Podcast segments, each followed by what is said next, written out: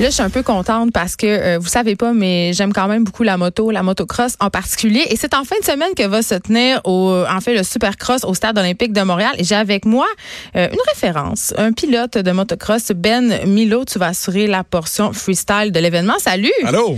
Hey, je suis contente. Euh, bon, j'ai révélé, j'ai révélé que je venais des régions. Euh, C'est correct. Moi aussi. ben oui, tu viens de Yamachiche. Mauricie. je sais. Represent. Represent. J'imagine que comme moi, tu as grandi dans une certaine culture du moteur, on Ben va oui, utiliser ben ça. Euh, Ça a commencé quand pour toi? Est-ce qu'il faut dire le ou la motocross? Là, moi, Le. je dis la, mais c'est pas que je viens du Saguenay, Ouais, c'est la beigne, l'avion. Le. Le motocross. Mais euh, ben, ça a commencé à cause de mon grand frère. En réalité, il a parti, euh, il a parti ça, cette, cette- cette affaire-là, de faire de la moto avec ses, avec ses amis. Puis évidemment, j'ai pogné la piqûre. Euh, et j'ai tellement achalé mon père qu'il n'a pas eu le choix de m'acheter une moto à l'âge de 10 ans. Ich. Et, euh, et ma technique, ça avait été de coller des post-it partout dans la maison pour qu'ils pour qu'ils finalement ils disent OK, je vais t'en acheter un pour qu'ils comprennent que j'avais j'avais vraiment le goût d'en faire et tout ça et euh, et il m'a acheté ma première moto. Donc, ta Puis, technique, ça a été le harcèlement. Ah, vraiment? Non, mais quand tu veux quelque chose, tu vas le chercher, right? Oui, mais peut-être pas avec des post-it, mais, Ah, en- ben, mais en novembre, pense que N'importe quelle technique, technique. était bonne pour arriver à mes fins. Je voulais vraiment ma première moto parce que je voyais mon grand frère en faire et évidemment, je voulais, je voulais embarquer moi aussi, je voulais m'amuser. Puis ça n'a jamais arrêté depuis ce temps-là. Puis euh, wow, ça a été bien, bien cool. Mm. tu es devenu champion de freestyle. OK? Euh, pour le monde comme moi qui ne savent pas trop c'est quoi, euh, puis moi, mais j'imagine vaguement, là, je pense que c'est faire des passes dangereuses dans les airs. Ouais. Peux-tu nous expliquer c'est quoi ton sport? Ben finalement c'est le c'est le c'est la version du ski acrobatique mais en moto. c'est vraiment ça. Donc c'est toutes les figures qu'on fait euh, à 35 pieds, 45 pieds dans les airs. On a des rampes de lancement pour ça. Donc c'est pas nécessairement de faire un tour de piste le plus rapidement possible et de gagner la course. Euh, mais c'est vraiment euh, sur juger finalement sur les figures que tu vas euh, faire. Et ce qui est le fun euh, à Montréal ici au Supercross en fait c'est que c'est le public qui va décider du gagnant. Euh, fait que ça, c'est bien, bien le fun. Et, euh, et finalement, c'est un... Je, je dis souvent que c'est un sport spectacle parce que parce que le, le public a beaucoup à, à faire là-dedans. C'est vraiment eux autres qui amènent l'énergie et tout ça. Et quand, que, quand le, le public est ça en feu... craint, c'est ça? Ben oui, c'est clair, ça craint tous les pilotes à pousser un petit peu plus. tu sais. Donc, t'es un euh, casse-cou. Ben, je pense que oui, dans l'âme, il faut qu'on le soit un petit peu, là, pas, parce que sinon on ferait d'autres choses, mini-pot ou euh, quelque chose comme ça. Curling. Curling. On ferait pas du euh, des cascades en moto, ça c'est clair, parce que ben là, il y, y a des risques, là, ça c'est sûr, de, de, Ben- de- de blessures et tout ça, mais ça fait partie du sport. Mais c'est ça. Ben, puis là, Ben Milo, je veux dire, c'est dangereux. Tu t'es déjà cassé des affaires et là, euh, t'es venu avec ton bébé aujourd'hui, Ouais. euh, ton fils qui a 10 mois. Ouais. Ça, ça change-tu quelque chose? Parce que là, tu me l'as dit, là, c'est dangereux, il y a un Ouais. potentiel de risque. Ouais. Tu y penses-tu à cette heure? à Non. Ben voyons, t'es donc bien responsable. oui, maudit par indigne. Non, mais euh, non, non, mais quand je suis vraiment focus, quand je quand, quand je fais mes trucs, euh, ça n'a jamais changé à vrai dire parce que tu sais, il y a des, des gens qui me, qui me disaient bon, quand tu as eu des grosses blessures, t'as ça, t'as-tu déjà pensé? Quelle grosse blessure t'as eu, mettons? Ben mettons ma dernière, c'était ma plus grosse. Je me suis cassé le, le fémur, le bras puis le coude en même temps, tout, tout le même En faisant côté. quoi? En faisant un saut, puis je suis arrivé un petit peu court sur l'atterrissage. Je ventais beaucoup cette journée-là, puis c'est pas de ma faute, c'est à cause du vent. Et- on a un bruit mécanique, je pense. Ouais, c'est ça exactement. Puis j'ai tombé en pleine face à terre, mais sur euh, l'asphalte. On, faisait un spectacle dans une rue pour un, un festival. Fait que, euh, fait que ça, ça, ça a pas fait euh, beaucoup de bien. Et euh, ben, là, après ça, j'étais en chaise roulante, tout ça. Fait que ça, ça a été un peu rough, mais mais même à ça, je, je me suis jamais posé la question est-ce que je continue, est-ce que j'arrête? Le- les gens autour de moi me disaient ok, ce serait peut-être le temps que t'arrêtes. C'est comme Parce que t'as quel âge, là? Là, j'ai 37. Ben là, c'est ça, la maturité, à un moment donné, ça, faut que ça arrive. Non, c'est ça, c'est ça, je me dis. Mais, euh, mais là, les gens autour de moi disent, OK, ce serait un beau timing, je pense que t'arrêtes. Puis, puis finalement, moi, dans ma tête, c'était non, je continue. Puis heureusement que j'ai continué parce qu'après ça, pas longtemps après, j'ai signé un contrat pour aller en Chine puis faire un spectacle avec euh, Franco Dragon et tout ça. Donc, Excuse-moi, Ouais. faut que tu me parles de ça. Ouais, ben, écoute, ça, c'est arrivé. euh, je m'attendais vraiment pas à me ramasser dans un show de cirque. Là, Ben, ben, en même temps, ça va Asie. Ouais, ben, oui, vraiment, il y a de plus en plus de, de, de, de sport extrême dans le, dans le monde du cirque. Donc, on l'a vu aussi avec les nouveaux spectacles du Cirque du Soleil. Ils, ont du BMX, euh, du trial, des trucs comme ça. Et puis, le spectacle de Franco Dragon en, Asie qui a fait, qui s'appelle House of Dancing Water. C'est un spectacle qui a lieu dans un casino. C'est le seul spectacle au monde qui a intégré du freestyle motocross. Donc, du vrai sport motorisé dans un, dans un show à la Cirque du Soleil. Là, essayer de voir, c'était assez, assez fou. Et, euh, et c'est ça. Donc, je me suis ramassé là. Puis, j'ai fait euh, cinq ans là-bas. Et euh, je me, jamais je pensais euh, que finir dans un show comme ça. Ça a été toute une expérience. Puis pas, à euh, chaque soir tu faisais ton saut. Oui, c'est ça. Le challenge c'est qu'on faisait deux spectacles par jour, par cinq jours semaine. Fait qu'il y avait beaucoup beaucoup beaucoup de répétitions. Mais à un moment donné, on vient vraiment à l'aise. On vient on vient dans nos pantoufles. Puis c'est là que des fois le, le, ben, les, le danger nous rattrape finalement parce qu'on on, on porte plus vraiment attention au danger comme on le faisait au début. Là. Ben, c'est ça. Euh, mettons, avant que tu fasses une figure particulièrement risquée, parce que j'imagine, puis là, corrige-moi si je me trompe, que vous évaluez quand même les risques, tu sais où tu t'en vas, tu as un coach, tu sais, vous en parlez tu sais, comment tu gères ta. tu me dis, j'ai pas peur, mais mettons, comment tu gères ton stress? ben, je pense que c'est ça. Je pense correct. Mais comment tu gères ça, ton stress, avant une figure vraiment là, euh, challengeante de ben, point de vue technique? Ben, je pense que c'est vraiment la pratique, la euh, visualisation, puis le focus, finalement. Il faut vraiment que tu sois dans ta zone pour.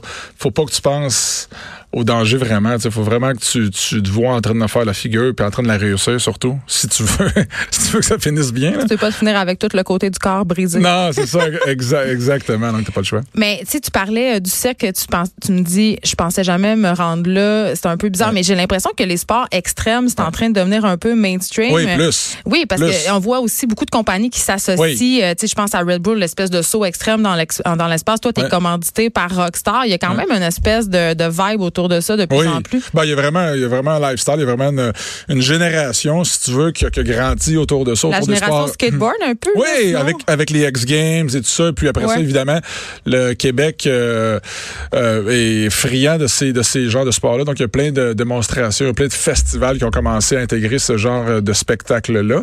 Puis nous autres, ben, c'est vraiment ça, dans le fond, qu'on se spécialise maintenant. On a vraiment créé un spectacle alentour des figures. Donc, avec des personnages. tu gagnes ta vie en faisant ça. Oui. T'en gagnes-tu bien? Ben écoute, euh, je suis pas prêt, là. J'ai réussi à me rendre, j'ai pu mettre du gaz dans mon char à matin. Puis, euh, à date, à date ça, ça, va bien. Là. Je, je, je, je, suis vraiment content, mais c'est parce que j'en fais aussi 12 mois par année. C'est pas, pas nécessairement facile. Je fais comme mille affaires en même temps. Comme là, je filme des vidéos, je fais, plein de, de, de, de, trucs sur les réseaux sociaux, création de contenu, comment oui, il faut, il donnes plus. Je donne des cours, je, je produis ma propre tournée de spectacle. Euh, je travaille avec le Gestev pour le Supercross en fin de semaine. Je vais en Chine l'hiver.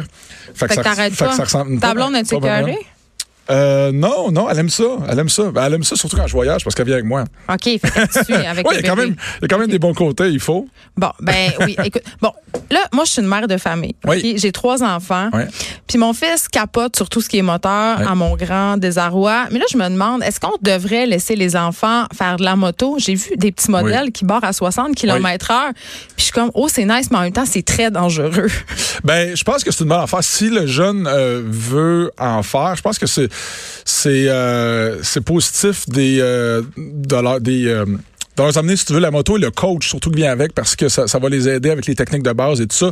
Et justement, éviter des, euh, des erreurs qui pourraient être pas mal plus euh, coûteuses, si tu veux, dans le futur. Ben moi, je vois des parents laisser aller leur enfant dans le champ avec ces motos-là, qui vont quand même, somme toute, assez vite. Oui, c'est ça, exactement. Moi, je, je, te dirais que les parents qui nous écoutent, qui ont des, qui ont des jeunes en moto et qui veulent évoluer là-dedans, aller dans des circuits qui sont euh, faits pour ça, des circuits privés, des circuits qui sont fermés, qui ont justement le service de location de moto, qui ont les coachs qui sont là sur place, ça va vraiment les aider à partir sur une bonne base finalement parce que oui. Mais toi, tu trouves pas que la moto c'est un sport plus dangereux qu'un autre? Ah, c'est sûr. Ben oui, ça, peut être dangereux. Ben comme. Euh, mais tout le monde fait pas des figures, là, mais je veux non, dire, faire de la moto. Ah, ben oui, c'est sûr, ça peut être dangereux. Ça, c'est sûr. C'est sûr, Toi, tu voudrais-tu que ton fils. Euh, ben moi, ça me dérange pas. J'espère qu'il fera pas ce que je fais. J'espère qu'il. J'espère qu'il fera pas, qu'il voudrait pas faire euh, des sauts comme je fais puis tout ça parce que c'est pas euh, c'est pas nécessairement évident mais euh, mais le, sport de la moto en tant que tel c'est écœurant ça s'est rendu vraiment familial. Maintenant il y a des il y a vraiment une gamme de motos autant pour les, les tout petits que les parents tout ça. Les gens s'achètent des roulottes ils mettent les motos en arrière puis ils s'en vont justement faire du, camping carrément c'est un mode de vie. c'est un mode de vie. Ils font du camping la fin de semaine ils sortent les motos ils s'en vont faire de la moto dans des sentiers des pistes peu importe.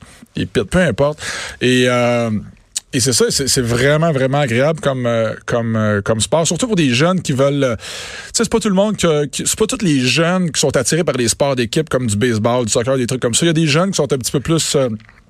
Euh, individuels ou peu importe, un petit peu plus artistiques, qui ont besoin de se, ils ont besoin de s'exprimer autrement que par euh, des sports d'équipe. Donc le, le, motocross, ça peut être euh, si justement ils ont besoin de se défouler, brûler vraiment de l'énergie, tout ça, ça peut être parfait pour eux autres. Bon, là Ben Milo, je te pose la question plate.